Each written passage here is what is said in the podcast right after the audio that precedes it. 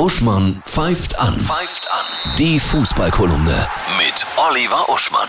Hallo Oliver, ich grüße dich. Hallo Annette. Ich vermute, du bist kurz vorm Explodieren, ja, nach dem EM aus unserer Jungs. So ist es. Am Anfang haben sie sich reingekniet. Da war ein starker mannschaftlicher Wille zu erkennen. Erste Halbzeit Angriffe, eine gewisse Dynamik, obwohl die da auch schon so ängstlich waren wie ein Boxer, der mehr tänzelt als zuzuschlagen versucht. Aber zumindest einer, der weiß, ich stehe hier in einem Ring. Und in der zweiten Hälfte haben die sich so verhalten, wie jemand, der sich denkt, okay, ich werde sowieso einen Schlag abkriegen und ich muss jetzt wissen, wie der Schlag sich anfühlt. Kriegen den dann, Rückstand, dann kommen diese letzten zehn Minuten. Zehn Minuten sind noch zu spielen. Es geht um alles. Ja. Und wir haben ja gesehen an der Schweiz, die Frankreich rausgeworfen hat, an der Ukraine, an Tschechien, was das bedeutet, wie man dann kämpfen kann, welches Feuer man äh, geben kann. Und was machen die? Die letzten Minuten gehen zu Ende. Man müsste jetzt hingehen und sagen, okay, ich haue einen Musiala rein, der den Unterschied gemacht hat beim letzten Mal. Ein Volland, der Stürmer ist, der einzige richtige Stürmer, den wir haben. Vielleicht noch ein Neuhaus. Hol die an den Rand und sag denen, zeigt der Welt,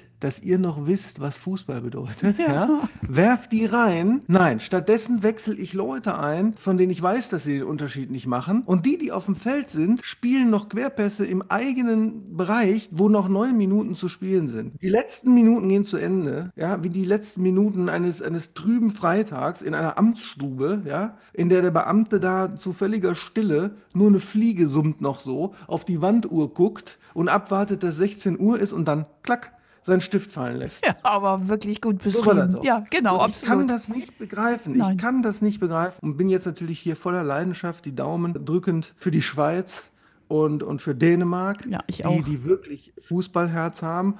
Und von den jetzt von den Top-Favoriten durchaus wäre ich auch zufrieden mit Italien, Hm. weil die zum einen äh, absolut hervorragend als, als Team auch funktionieren und gleichzeitig aber auch alle einzelnen äh, individuellen Charakter haben. Ja, wir sind echt aber auch Underdog-Fans, wir beiden, ne?